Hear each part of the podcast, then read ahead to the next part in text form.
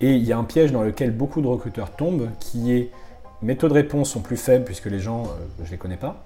Donc, pour avoir plus de réponses, il faut que j'envoie plus de messages. Donc, les recruteurs se mettent à envoyer plus de messages. Et comme j'envoie beaucoup de messages, bah, je ne peux plus trop me permettre de personnaliser. Donc mes taux de réponse diminuent encore plus. Donc je dois envoyer encore plus de messages. Et on se retrouve avec une situation qui est assez classique dans le recrutement. C'est le Madame, Monsieur, euh, votre profil nous semble très pertinent euh, pour un poste qui ne correspond pas du tout. Malheureusement, c'est un, gros problème de l'industrie. Bonjour et bienvenue sur cet épisode du podcast Embauchement. Je m'appelle Enguerrand Best et j'ai décidé de créer ce podcast pour que les étudiants puissent mieux comprendre ce qu'il se passe dans la tête d'un recruteur qu'il soit RH ou bien chef d'entreprise. Afin de vous aider au mieux dans vos recherches de stage ou d'alternance, j'ai créé une plateforme de mise en relation entre les étudiants et les recruteurs sur des domaines bien spécifiques, c'est-à-dire cybersécurité, machine learning, blockchain et metaverse, software ou bien d'autres encore. Si vous souhaitez en savoir plus ou que vous cherchez un stage ou une alternance, vous pouvez visiter notre site web jobshop.studio. Le lien est fourni dans la description du podcast. Merci, bonne écoute. Bonjour, Aujourd'hui, je suis dans les locaux d'Ayersweet avec Robin Choi, CEO d'Ayersweet. Robin Choi, bonjour. Bonjour. Dans un premier temps, est-ce que tu pourrais un peu te présenter, présenter ton parcours pour les auditeurs qui nous écoutent? Avec grand plaisir. Euh, déjà, merci de m'inviter. Je suis vraiment ravi d'être ici. Donc, je suis le CEO et cofondateur d'Ayersweet, euh, qui est une entreprise de recrutement. On fait du logiciel de recrutement pour aider les entreprises à euh, générer plus de candidatures sur les postes où il manque de candidatures. Donc avoir plus de candidats, généralement c'est sur des postes qu'on appelle en tension, où ils n'ont pas assez de candidatures. On a créé l'entreprise en 2016. Aujourd'hui on a une quarantaine de personnes dans l'équipe. Et, euh, et, donc je suis CEO, j'ai toujours été en charge de la relation beaucoup commerciale. Donc euh, dans les six dernières années, j'ai euh, parler à plusieurs centaines de recruteurs dans le monde entier, en France, aux États-Unis, puisqu'on a, on a fait un incubateur aux États-Unis à San Francisco qui s'appelle Y Combinator. Euh, et donc on était à San Francisco, euh, une partie de l'histoire d'ailleurs Suite. Je prévois d'y retourner rapidement. Et on a aussi un podcast sur le recrutement qui s'appelle A-Players. Donc si vous écoutez ce podcast, vous aimez les podcasts, vous pouvez écouter A-Players, c'est en anglais, mais le podcast est top. Euh, A-Players. Ouais. Et du coup, Y Combinator, c'est vraiment un énorme euh, une énorme organisation qui permet de faire grandir les startups. Donc voilà, donc n'hésitez pas à regarder. Et au-delà de ça, toi, c'est quoi un peu ton background euh, qui t'a amené à Airsuite euh, Mon background, je viens de Bordeaux. J'ai passé une partie de mon enfance à Bordeaux, à Madagascar aussi. J'ai vécu à l'étranger. Stylé. ouais, c'était très cool. Super expérience. Ensuite, j'ai fait, j'ai fait une prépa à Toulouse. j'ai intégré une école de commerce, HEC, à Paris. Euh, à HEC, j'ai toujours été intéressé par euh, l'entrepreneuriat. Je me souviens, euh, j'ai fini ma prépa en début des années 2010, donc les startups, ça, ça, a commencé. Un de nos gros modèles, un de mes gros modèles à l'époque, c'était le fondateur de Deezer, c'était la startup française. Donc je me souviens, j'étais passionné d'histoire de Deezer. J'avais lu aussi le bouquin de Pierre Kosciusko-Morizet sur Price Minister. Ça, c'était un peu les débuts de la passion de l'entrepreneuriat. Très intéressé par l'entrepreneuriat et aussi par la finance. Euh, et c'est toujours le cas aujourd'hui. Je suis toujours très intéressé par la finance, je suis beaucoup les marchés. Euh, euh, parce que je trouve qu'il y a plein de choses qui se passent, c'est un peu le cœur du réacteur, un peu comme l'entrepreneuriat, beaucoup de prise de décision, il y a beaucoup d'innovation. Et donc quand j'ai fait HEC, j'ai continué à partir un petit peu à l'étranger. j'ai fait une première année de stage en finance, deuxième année en entrepreneuriat justement, donc j'ai fait une double césure, j'ai créé une première boîte qui s'appelait Jouger, qui à l'époque c'était quand même un petit peu dans le recrutement, puisque c'était une marketplace euh, de services à distance, donc une sorte de Airbnb ou de Uber du service à distance, euh, essentiellement pour des services dématérialisés type euh, traduction, design, développement. ça c'était le pitch très grande maille, on n'a jamais vraiment explosé, mais c'était un super projet, on a travaillé dessus pendant deux ans. Et ensuite, en dernière année, j'ai rencontré Ismaël et Paul, d'abord autour d'un projet qui était complètement différent, qu'on a fait évoluer ensemble, assez rapidement sur l'évaluation des développeurs informatiques, puisque Ismaël euh, code depuis très longtemps. Notamment, il faisait les Olympiades internationales d'informatique. Euh, voilà, vous regarderez, Google It. et ensuite, il était coach de l'équipe de France aux Olympiades internationales d'informatique. Donc, il a beaucoup formé des gens sur des compétitions d'algo, ce qui est un monde vraiment spécial à part et qui a une application dans le monde réel, on va dire, assez, assez immédiate sur l'évaluation du niveau d'un développeur. Donc il y a beaucoup d'entreprises, Google et compagnie, qui utilisent des tests d'algorithmique pour mesurer le niveau d'un développeur, des développeurs qui recrutent, même s'ils font de moins en moins et que maintenant la tendance est plutôt de s'inspirer d'une tâche concrète. Euh, donc Ismaël faisait beaucoup ça et on a fait un premier produit qui était sur l'évaluation des développeurs. Donc ça c'était en 2015-2016, vraiment sorti d'école. On allait voir plein d'entreprises, rencontrer plein de monde qui disaient tous euh, les tests sont, super. Euh, c'était inspiré des livres dont vous êtes le héros, donc il y avait des scénarios qui se débloquaient. Donc voilà, les tests sont super, mais le problème c'est qu'on n'a personne pour les passer. Quoi. Et là, c'est comme ça qu'on a vraiment découvert l'industrie du recrutement, le monde du recrutement. Et on s'est rendu compte que c'était pas si simple. Quoi. Une entreprise qui cherche à recruter, c'est pas simplement j'appuie sur un bouton et j'ai des gens qui viennent. Euh, et sur beaucoup de métiers, notamment les développeurs, maintenant ça s'est étendu quand même depuis 2016 à énormément de métiers. On entend aussi de la pénurie sur des chauffeurs de poids lourds, sur euh, la restauration euh, dans le sud-ouest, sur de la pénurie vraiment partout, sur les métiers de la santé. Donc c'est de plus en plus difficile de, recruter. Et donc nous, on a découvert ce, marché à ce moment-là et on s'est dit, c'est quoi en fait le recrutement? Euh, on est rentré dedans, on a rencontré plein de personnes, on a essayé de comprendre les process. Euh, et, pourquoi les entreprises qui cherchent à recruter n'ont pas de candidats? Euh, Je comprends pas. Tu cherches à recruter un développeur, pourquoi il n'y a personne qui postule chez toi? Et parfois des entreprises vraiment très sympas, avec des belles missions, des beaux projets, des équipes super en interne. Et c'est là qu'on s'est rendu compte de certains problèmes, l'asymétrie d'information dans le recrutement, le manque d'information à la fois côté candidat, côté entreprise et le besoin pour les candidats de faire ce qu'on appelle du sourcing, c'est-à-dire de la chasse, une approche proactive. Et c'est une vraie tendance qui euh, s'est amorcée au milieu des années, on va dire 2010, et qui est de plus en plus profonde et qui s'accentue à chaque fois, c'est-à-dire un basculement de la relation de pouvoir qui à l'époque était, enfin qui historiquement est en faveur de l'entreprise. C'est euh, je mets une offre euh, sur un, tu vois, dans les années 70, et je mets une offre sur, un, sur un, journal en ligne, et puis ensuite je traite les centaines de CV. En fait, peut-être que je vais juste en lire 10 et je sélectionne les 5 qui me plaisent parce que le gars a une bonne tête ou la fille a une bonne tête. Ah, maintenant, en fait, non, la relation de pouvoir est plutôt envers les candidats, et donc ce sont les gens qui choisissent les entreprises qui rejoignent, et donc les entreprises doivent euh, être proactives, contacter les candidats, les relancer, nourrir une relation. Et la compétition, elle n'est plus maintenant entre les candidats, mais entre les entreprises. D'où justement Suite avec justement cette optique de chasser et d'aller vers les candidats et non l'inverse, c'est-à-dire que les candidats postulent, mais bien d'aller chercher les candidats. Exactement. on a créé Suite pour euh, aider les entreprises à, s'adapter à ce changement de paradigme assez profond. Et donc on a deux produits aujourd'hui. Il y en a un qui est euh, une sorte de cabinet de recrutement euh, automatisé avec beaucoup de services d'accompagnement où en gros on aide les entreprises à recruter mais en les accompagnant avec du service. Donc ça s'appelle Suite Marketplace.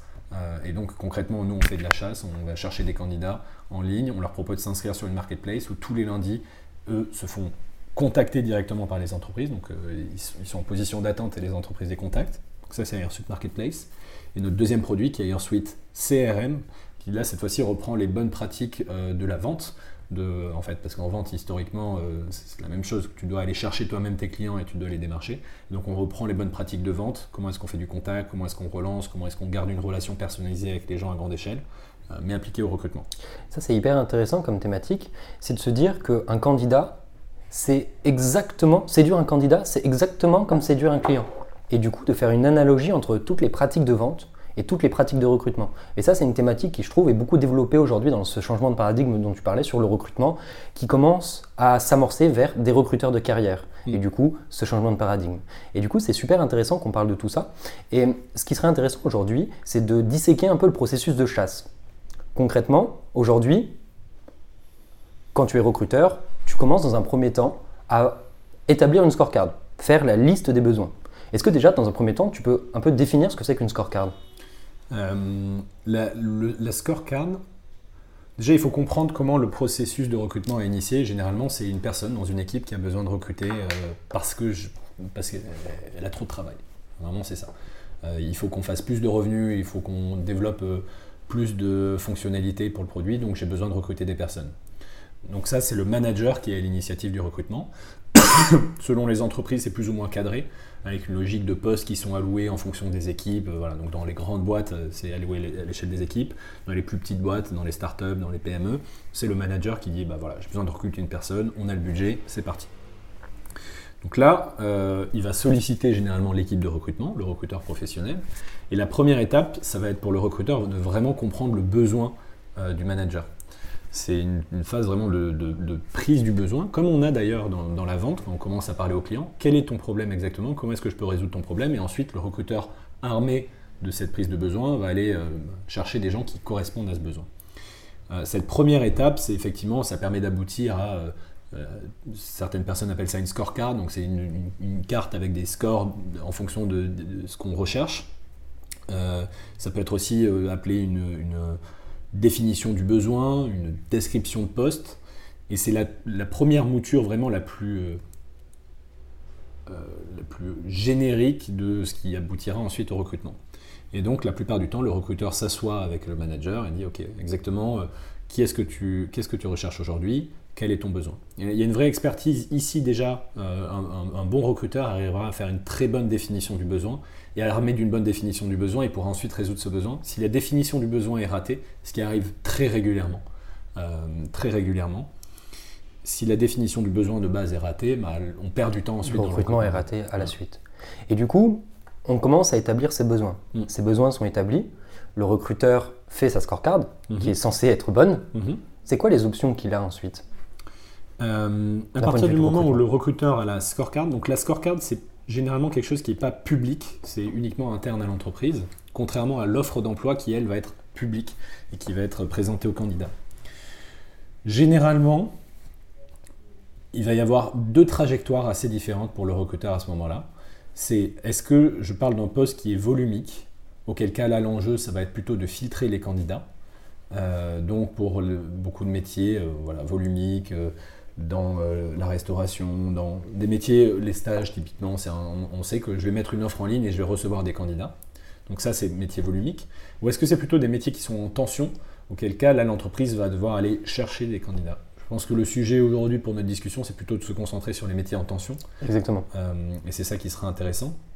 Et on, on part du principe que l'entreprise, du coup, n'est pas en situation de force à ce moment-là. Donc là, elle a deux options à partir du moment où elle est armée, de enfin le recruteur est armé ou la recruteuse est armée du besoin, euh, généralement, ce qu'elle va commencer à faire, c'est faire une première liste de candidats potentiels qu'elle va présenter au manager pour vérifier si sa sélection est bonne. Donc ça, c'est une bonne façon de faire. Généralement, euh, alors très concrètement, c'est je vais sur LinkedIn, je cherche.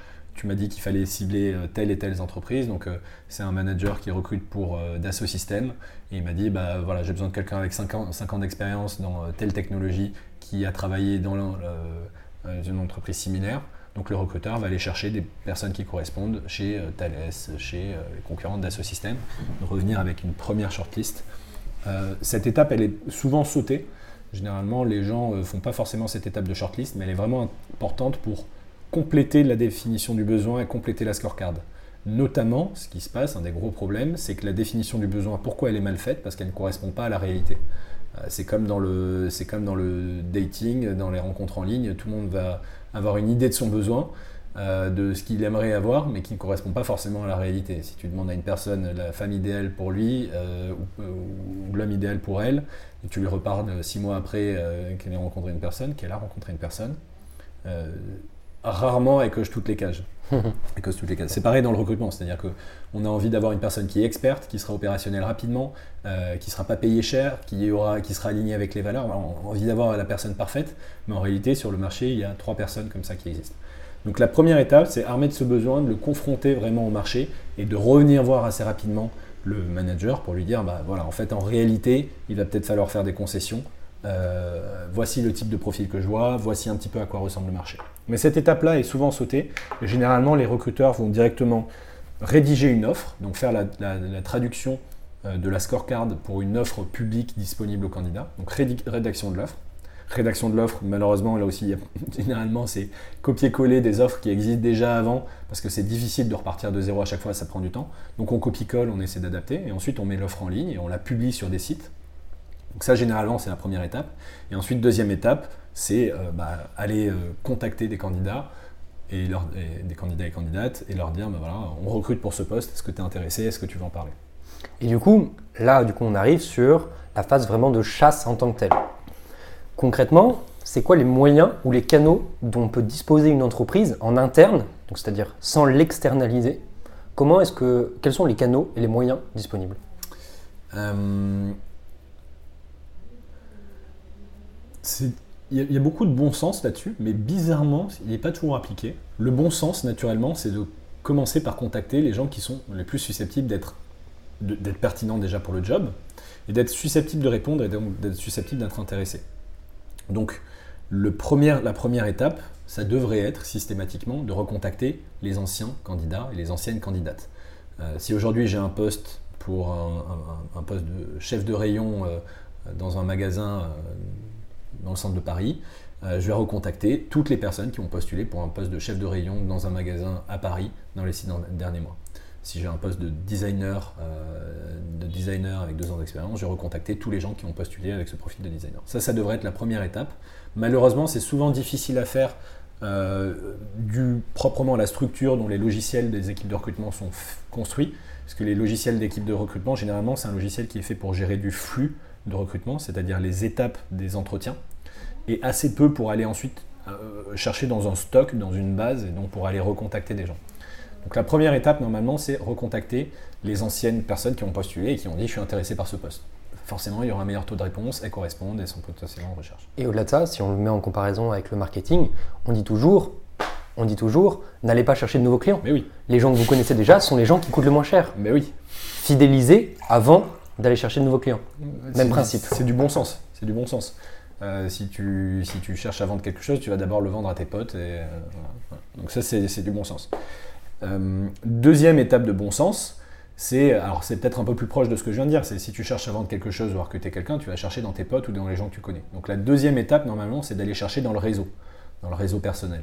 Ce réseau personnel, il est souvent simplifié par les connexions LinkedIn. Donc la deuxième étape, c'est que généralement le recruteur va aller chercher, ou la recruteuse va aller chercher dans son réseau LinkedIn, euh, les gens qu'elle connaît, euh, et, dans son réseau Facebook, et essayer de contacter des gens dans son réseau.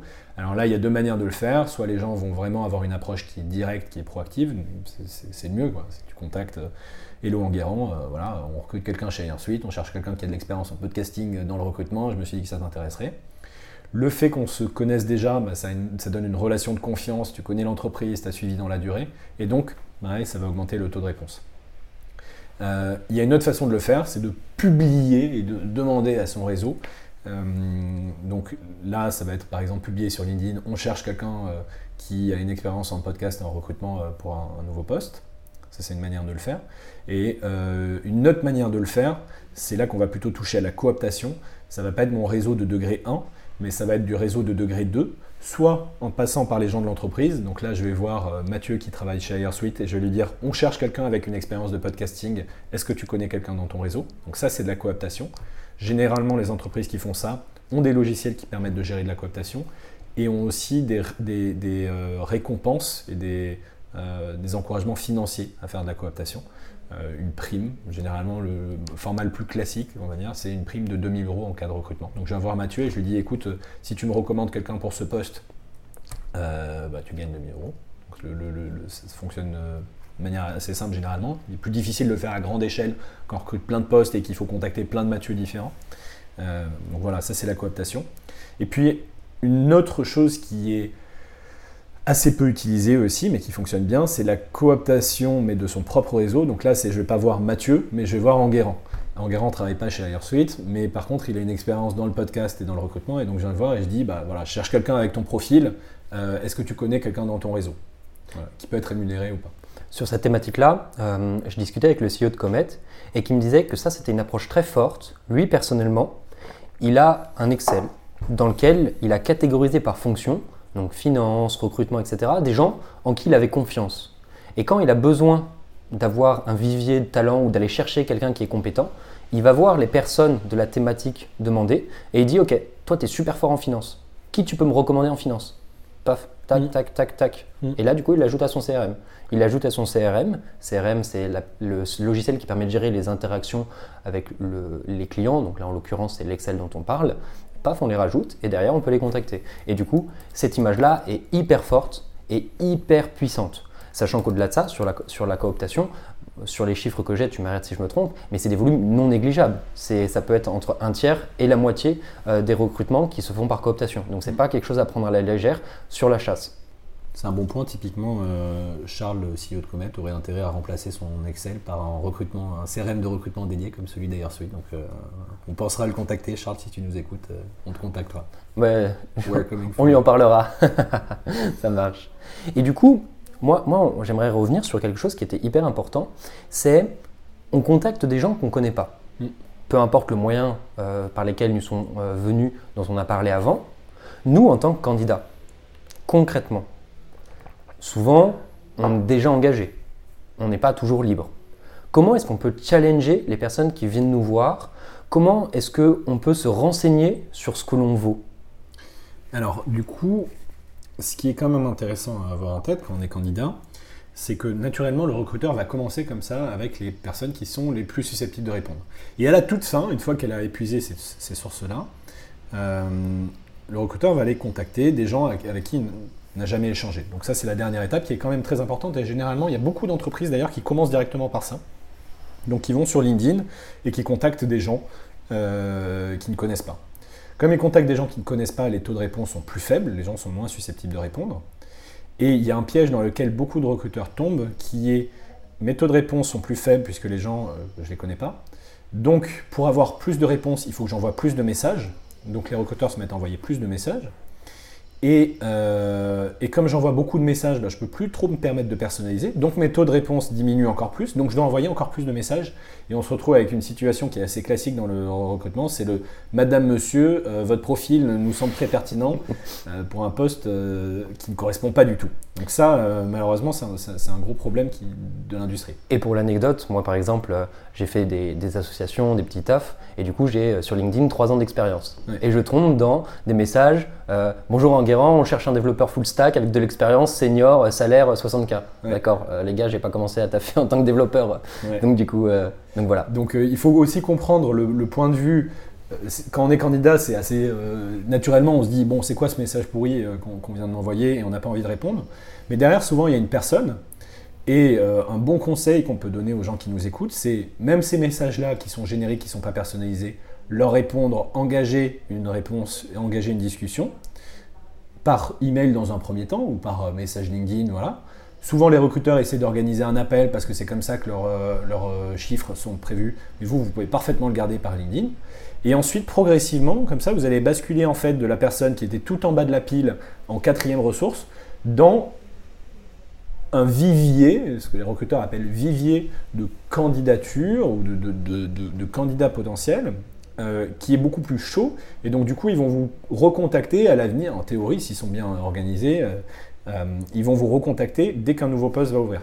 Donc, si vous êtes très bien dans votre entreprise, c'est encore plus le moment d'engager des discussions, même simplement par email. Donc, ma recommandation pour une personne qui veut ma- maximiser euh, sa richesse, son épanouissement et l'entreprise dans laquelle elle travaille, c'est de prendre systématiquement ces discussions, de nouer des relations, même si ça ne doit pas aboutir tout de suite et si ça doit aboutir dans un an.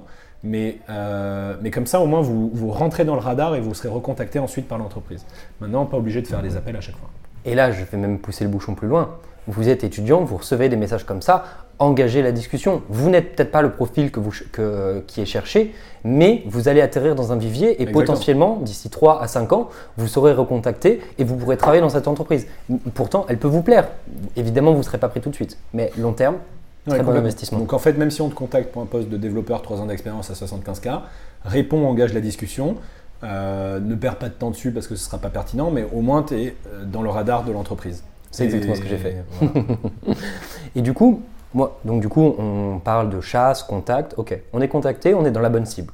Concrètement, c'est quoi un peu la suite, un processus type euh, suite à une chasse? Il y a, peut-être juste une étape avant, je vais répondre à cette question après sur le processus euh, type suite à la chasse.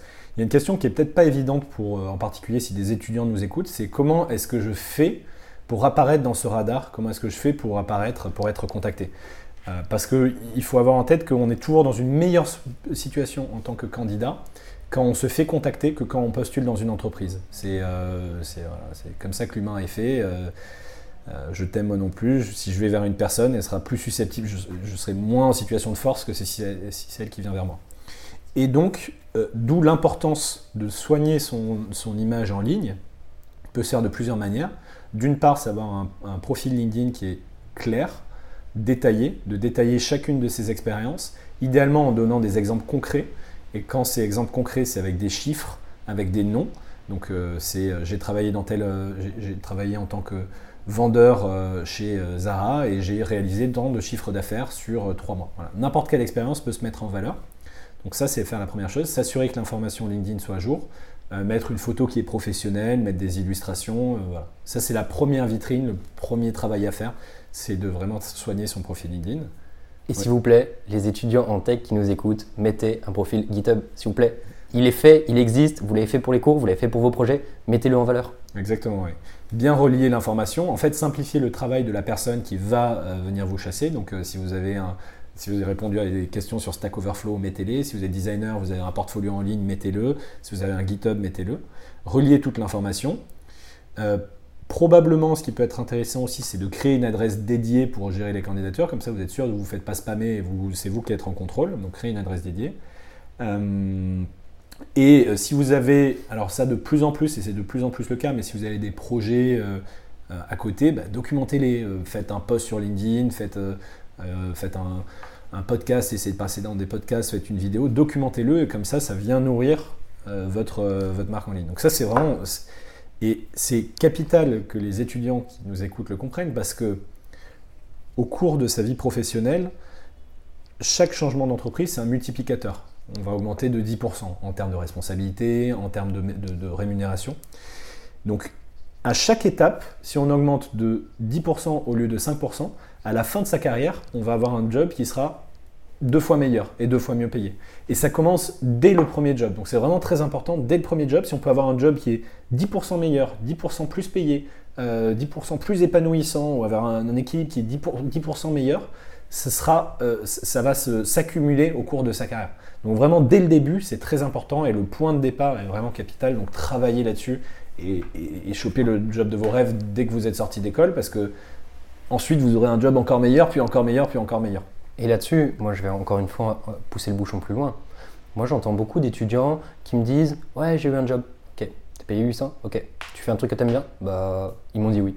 Bah non, en fait. Les gars, vous avez de la valeur, tirez le bouchon et soyez exigeants parce que vous avez de la valeur. Mm. Et du coup, c'est vraiment important de mettre en lumière ce que vous êtes et d'arriver à bien tirer l'épingle du jeu. C'est le but du podcast, c'est de bien comprendre comment fonctionne un recruteur pour tirer son épingle du jeu. Mm. Donc n'hésitez pas à le faire. Et du coup, là, on parle beaucoup de se mettre en valeur. Et donc, du coup, là, concrètement, on s'est mis en valeur, on a été contacté, ça, ça se passe bien, on a un processus. Est-ce que tu peux définir un peu ce processus? Évidemment, j'ai écrit brûler les étapes, mais maintenant, je pense que c'est bon. On reconnecte, on, raccroche les wagons. Euh, l'entreprise, à chaque fois, quand elle, va avoir, quand elle va faire un recrutement, elle va essayer de rencontrer plusieurs personnes pareil, c'est mécanique. Si tu rencontres une seule personne sur un recrutement et que tu recrutes à la fin, tu auras toujours une, euh, une, peur de ne pas avoir recruté la bonne personne parce que tu n'as pas vu euh, les autres. C'est comme quand tu achètes quelque chose, si tu t'es pas renseigné sur le marché, tu pourras toujours avoir euh, la crainte de ne pas avoir acheté la bonne chose. Donc l'entreprise essaie toujours d'avoir plusieurs candidats et candidates dans son process de recrutement. et, et c'est là que ça devient difficile parce qu'elle essaie d'avoir plusieurs personnes, mais c'est très difficile d'avoir toutes les personnes en même temps. Alors que si on veut acheter un téléphone, on peut regarder toutes les options de téléphone, on sait ce qu'il y a sur le marché, et au moment où on décide, on sait que notre téléphone il sera encore disponible à la vente. Euh, dans le recrutement, c'est un peu difficile parce que il y a toujours une logique de, durée de vie d'un candidat ou d'une candidate. Donc l'entreprise va essayer d'avoir tous les candidats et candidates en même temps, idéalement, pour pouvoir à la fin se faire une, sa décision et choisir la meilleure personne. Euh, mais c'est rarement le cas et ça arrive très régulièrement que l'entreprise ait un super candidat ou une super candidate dans les deux premières semaines de la recherche, mais elle n'a pas encore rencontré suffisamment de personnes, elle n'arrive pas à aller suffisamment vite, elle ne peut pas faire d'offre. Euh, la personne signe ailleurs et donc ensuite l'entreprise euh, continue sa recherche avec en plus ce souvenir de ce super ou cette super candidate dès le début et donc est encore plus exigeant et c'est là les recherches qui peuvent durer vraiment très longtemps.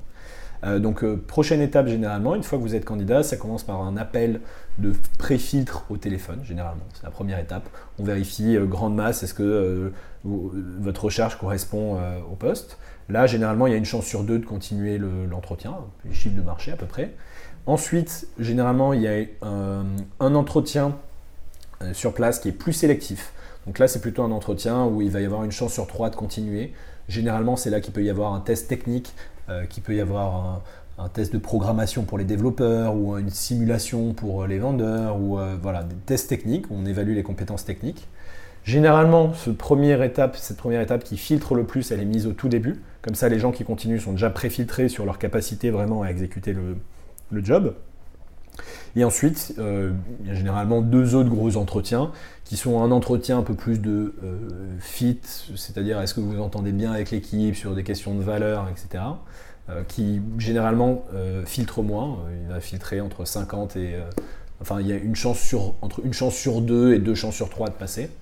Et ensuite, un dernier entretien, généralement, qui est un entretien décisionnaire final, que ce soit avec le manager ou avec les fondateurs dans une, dans une startup. Donc, généralement, c'est quatre grandes étapes appel téléphonique, euh, filtre technique, entre, rencontre avec l'équipe plutôt sur des questions de valeur, de, de fit, et puis entretien décisionnaire final. Ok. Après, ça peut être découplé sur d'autres. euh, voilà. Parfois, ces, euh, ces- ces quatre étapes-là sont, euh, sont séparées en 8 ou en 10, euh, malheureusement. Parfois, c'est réuni en deux, mais c'est un peu les, les- les grands piliers. Ouais, bien sûr. Du coup, là, ça commence à faire quasiment 30 minutes qu'on est en train de discuter. Et moi, j'ai juste une dernière question avant de passer aux questions de fin, les questions rituelles. Concrètement, on arrive dans ce processus de sélection. On avance, on avance. Puis, par exemple, on, se- rend compte, souvent au dernier moment, que on a d'autres choses, on a d'autres plans, on a d'autres propositions. Comment est-ce qu'on dit non? Comment est-ce qu'on dit à un recruteur, à un CEO, bah, désolé, j'aime, enfin justement pour pas spoiler, qu'est-ce que tu lui dis pour dire je veux pas venir chez toi? Euh, premièrement, il faut le dire. Enfin, je pense que ça, c'est le point le plus important. Il faut le dire. Il ne faut pas arrêter de répondre parce que, euh, toujours dans cette logique de pas simplement penser à ce poste-là tout de suite, mais peut-être au prochain poste dans trois ans. Peut-être que la personne va changer d'entreprise, peut-être qu'elle sera dans la même entreprise. Donc, il faut le dire. Garder une bonne relation, euh, flatter un petit peu la personne, expliquer le contexte. Euh, j'ai j'ai pas vraiment l'impression qu'il y ait de grosses difficultés là-dessus, à part de il faut le dire et prendre soin de l'autre personne et prendre soin de la relation. Mais toi, visiblement, tu avais des conseils euh, sur, euh, sur ça Être transparent du coup? Euh, ouais, ouais, complètement, être transparent. Bah, de toute façon, si vous signez ailleurs, si vous avez autre chose, euh, voilà. De manière générale, c'est vraiment une relation de confiance. Encore une fois, il faut y penser à l'échelle de sa carrière, qui dure euh, 30, 40 ans. euh, voilà. Même si elle dure que 10 ans, c'est très long, 10 ans. Et donc, il faut nourrir, il faut vraiment faire très attention aux relations de confiance qu'on tisse avec les gens. Moi, je trouve ça assez dingue à quel point les, rôles tournent. Et je l'ai vu dans les six dernières années chez Airsuite, des gens qui étaient investisseurs, euh, qui deviennent des, fondateurs de, euh, des investisseurs qui deviennent fondateurs d'entreprises, des clients qui deviennent des partenaires, des employés qui deviennent des clients, euh, des managers qui deviennent, euh, qui deviennent les employés, euh, voilà, des, des- des- personnes qui étaient dans mon équipe, chez qui maintenant moi je pourrais travailler en tant qu'employé parce qu'ils ont créé des, boîtes entre temps. Donc les rôles changent beaucoup, il faut vraiment nourrir ces relations. Et il faut parier énormément sur la transparence, euh, sur euh, l'humilité et sur la relation avec la personne et garder en tête que le recruteur qui aujourd'hui euh, vous présente une boîte que peut-être vous trouvez pourrie, vous intéresse pas, peut-être que demain il travaillera chez Google et c'est lui qui vous recrutera chez Google ou chez Facebook ou chez la boîte de vos rêves si c'est si une autre.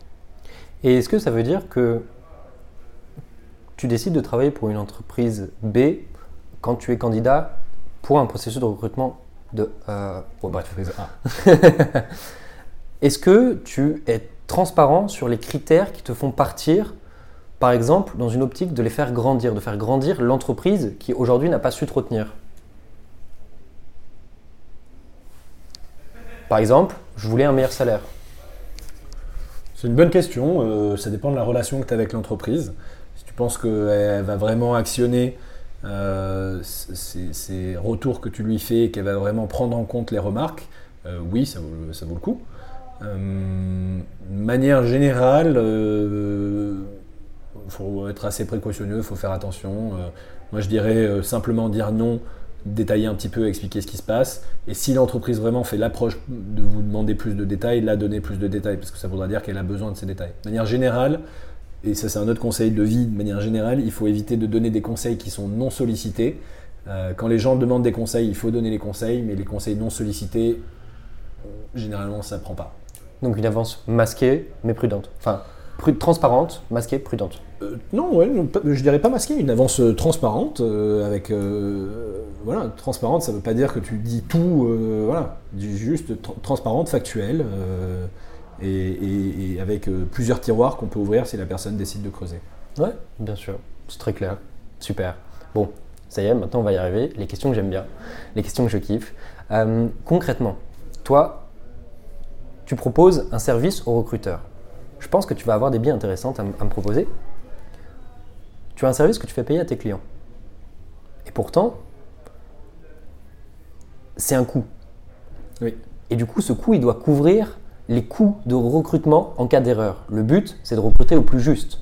Le but, c'est d'utiliser ton outil pour quantifier. Donc peut-être que tu auras des biens intéressants à me donner sur c'est quoi le coût d'un mauvais recrutement? Euh, Malheureusement, je vais, peut-être te frustrer là-dessus, mais c'est vraiment très difficile de mesurer le recrutement. Tout le monde essaie de le faire. Enfin, tout, le monde essaie de le faire, on peut trouver des chiffres. Ça dépend où est-ce qu'on arrête le curseur. Euh, un très mauvais recrutement, c'est quelqu'un qui peut détruire une entreprise. Très très mauvais, quelqu'un qui, je sais pas, qui vole, euh, qui euh, transmet des, secrets à la concurrence, qui, qui fait des choses qui sont illégales. Donc un très mauvais recrutement, ça peut détruire une entreprise.